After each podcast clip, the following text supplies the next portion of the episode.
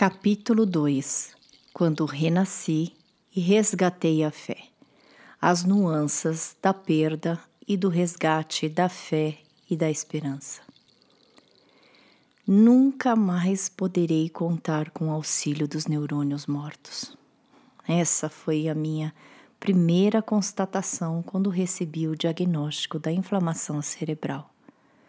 Seu critério de morte na contemporaneidade é dado pela morte encefálica, fiquei apavorada e acreditei que a partir dos meus neurônios desmielinizados, a morte encefálica aconteceria comigo.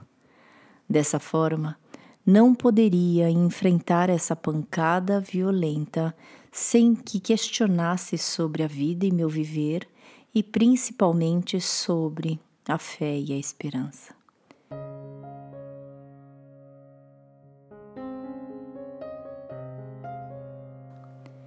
Nesse momento, tive lembranças da maneira como me sentia desde os meus oito anos de idade, quando os meus pais brigavam.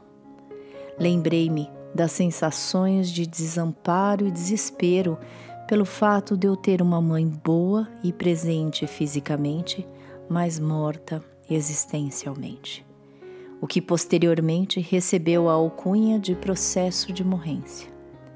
Rememorei também a menina assustada e melindrada que foi. A vida parece ter precisado apresentar-me um sinal. Pelo cérebro, o único órgão que poderia me convencer de maneira definitiva a viver de maneira menos apressada. Quais neurônios foram afetados e quais sobraram? Essas foram as primeiras questões temerosas e que me atormentaram. Durante a recuperação, o quadro respiratório mudou de ruim para pior.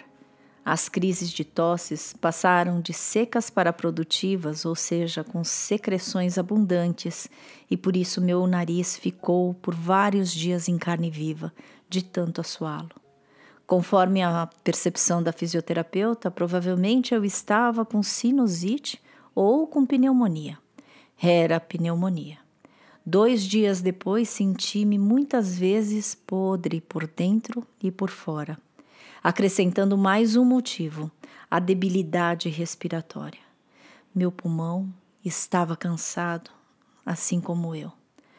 A exaustão acontecia pelo simples fato de respirar afônica, com muita coriza, extremamente exausta, indisposta, vulnerável, cansada emocionalmente.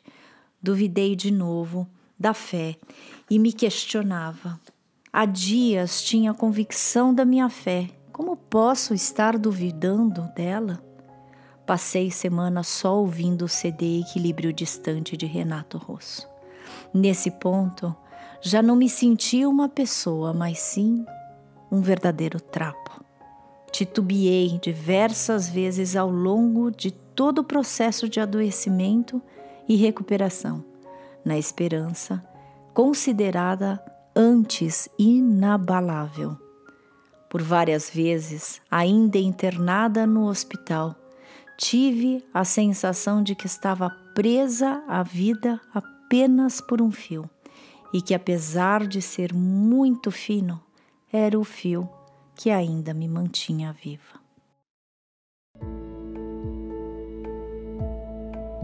Você está ouvindo o podcast Se Tem Vida, Tem Jeito. Eu sou Karina Okajima Fukumitsu e convido você a compartilhar comigo o caminho do acolhimento.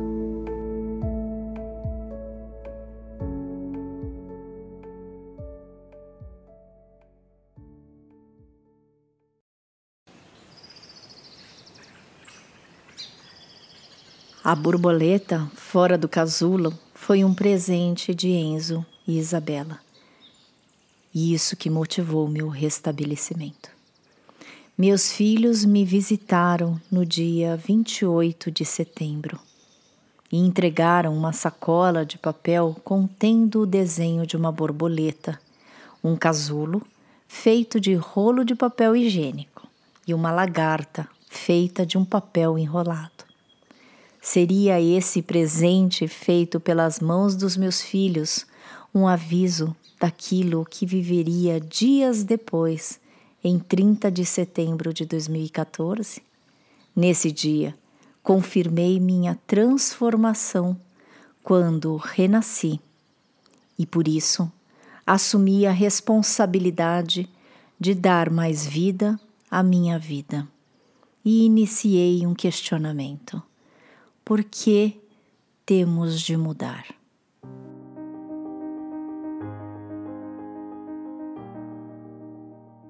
Se eu me questionei por que temos de mudar, também me questionei o quanto é difícil mudar. A alta hospitalar estava prevista para o dia 1 de outubro, mas tive uma péssima noite e acordei com dores de cabeça e de estômago. Fora a dor e a exaustão em alguns momentos. Enquanto fazia fisioterapia, senti minha mãe em mim. Tive várias lembranças dela e do tempo em que ela fazia fisioterapias no hospital nas 18 vezes em que ficou internada durante o período de 2006 a 2013. Lembrei também que a última fala significativa da minha mãe para mim foi: Karina, você é minha continuidade espiritual. Exatamente nesse momento da lembrança da frase, senti-me como se fosse ela fazendo fisioterapia. As dores de cabeça aumentaram e parecia que minha cabeça explodiria. Ao mesmo tempo, iniciei um ciclo de tosses intensas. Foi uma tosse atrás da outra, e a cada tosse sentia que estava colocando tudo para fora. Nesse momento, uma ideia apaziguou meu coração. Você está saindo do casulo e por dentro e secretamente para não dar na cara para a fisioterapeuta de que eu estava inseguro e muito confusa com toda a experiência relatada, pois imaginei estar alucinando. A verdade é que me senti saindo do casulo e no final de toda essa experiência decidi que não tentaria identificar se o que experimentei foi ou não delírio. Aceitei o que aconteceu e compreendi que estava me libertando para a transformação. Tudo bem louco, mas posteriormente fiquei feliz e cheia de coragem, exausta, mas em paz. Logo em seguida, tive até energias para andar pelos corredores e a fraqueza nas pernas que sentia poucos minutos antes tinha desaparecido. A transformação da maneira de me relacionar comigo e com as pessoas próximas e não próximas foi o melhor prêmio decorrente da inflamação cerebral.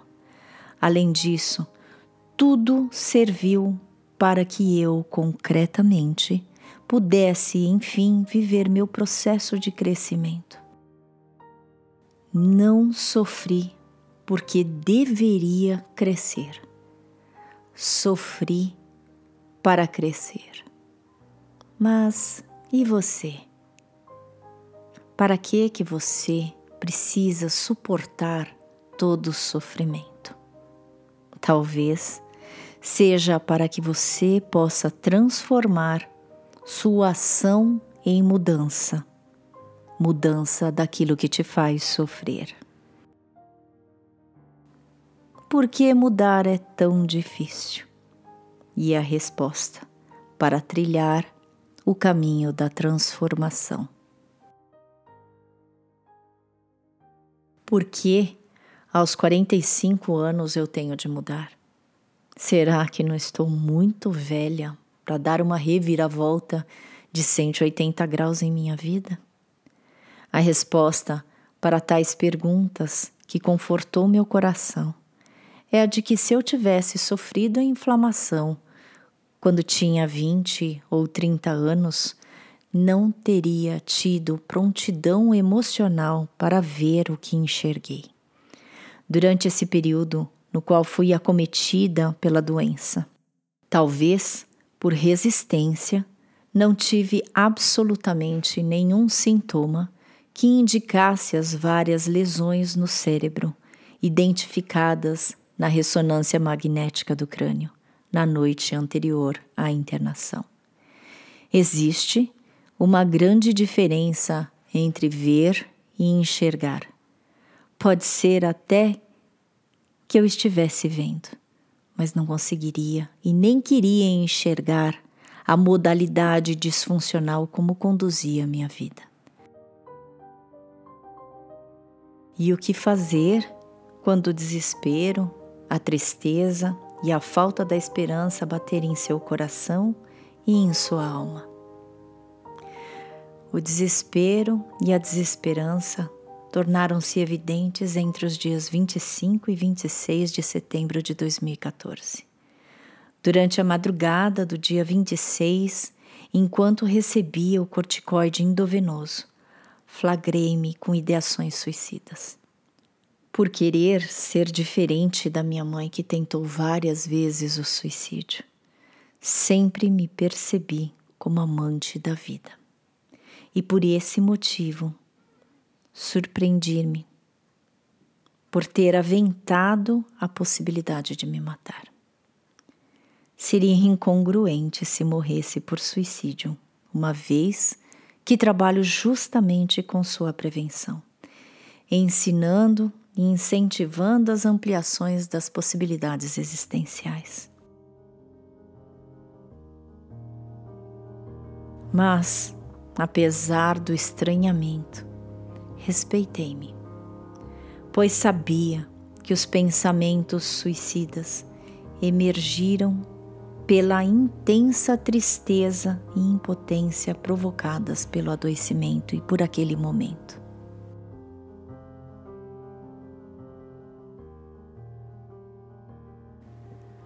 A morte poderia ser uma alternativa para me livrar das dores de cabeça intensas, agudas e lancinantes, decorrentes do quadro clínico da inflamação cerebral, da pulsoterapia, dos vários medicamentos e de um futuro catastrófico que vislumbrei naquele instante, no qual lentamente viveria a experiência da degeneração do meu cérebro e, como consequência, não seria capaz de retomar minha vida.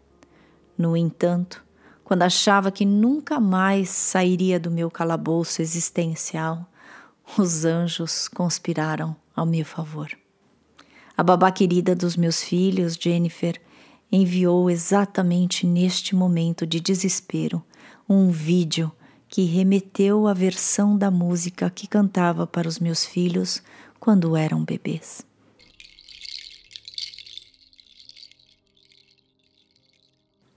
Brilha, brilha, estrelinha, vai contar que o Enzo é lindo. Vai contar que a Isabela é linda. Vai contar que os meus filhos são lindos. Brilha, brilha, estrelinha.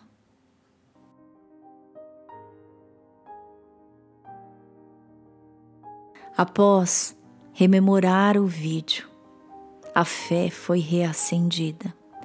E assim as ideações suicidas minimizaram, principalmente depois que eu decidi que precisaria preservar quem fui até aquele momento. Uma pessoa do bem e que por isso mereceria viver e voltaria para os meus filhos e para as pessoas que me amavam. Voltaria. Essa era a única certeza que eu tinha. Me lembrei também da minha irmã, a pessoa que mais me amparou em toda a minha vida. Foi ela, Tina, também que tentava me explicar tudo o que acontecia conosco. Quando socorríamos minha mãe em suas tentativas de suicídio, quando apanhávamos, quando brigávamos, e precisávamos encontrar uma maneira rápida de levar a minha mãe ao hospital quando os meus pais brigavam e discutiam. enquanto eu chorava, Cristina me ajudava nos meus questionamentos sobre o que estava acontecendo. E com o intuito de me poupar, a Tina sempre me mandava para o meu quarto enquanto tentava apartar a briga dos dois. E esta é a minha fé e meu sentido de vida atualizado. Preciso continuar viva, com energia para continuar a cantar para os meus filhos versões de músicas adaptadas por mim e para cumprir minha missão, a de continuar viva para oferecer fé à vida de outros também. E você? Faço um convite para que você reflita sobre as pessoas e as situações significativas e importantes para você continuar vivo. A vida continua, apesar de tudo ter parado em sua vida. Você já pensou na oportunidade de ter ainda chances para recuperar o que acredita ter perdido, apesar de algumas vezes esmorecer? Tudo é passageiro, inclusive o seu sofrimento. Seu desespero não durará para sempre. Você tem chances de aprender a se proteger como puder e por isso se dê mais uma chance. Existe uma grande diferença entre nascer e renascer. Só percebo vantagens em renascer mas te convido a esta reflexão. A grande facilidade que você tem ao renascer é que você é uma história. Você também é uma pessoa que tem convicções fortes que foram exercitadas e construídas ao longo destes anos.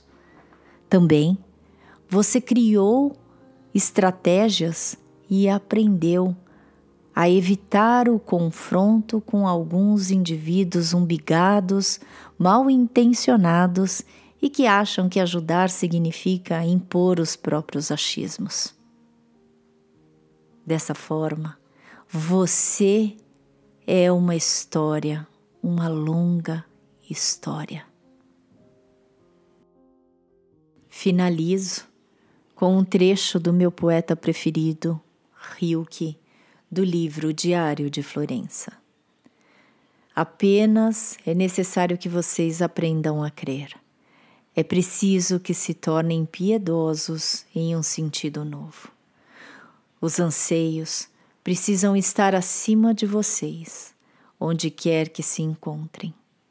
Imprescindível é que os agarrem com ambas as mãos e os exponham ao sol onde é maior a sua bem-aventurança, porque estes anseios precisam recuperar a saúde.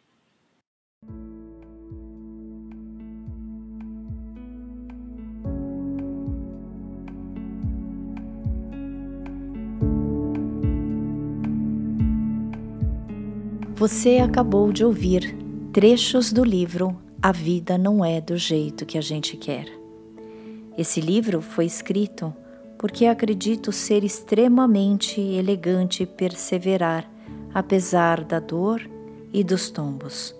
Encontrar maneiras possíveis de se reerguer e procurar uma boa forma para continuar se sustentando nos próprios pés.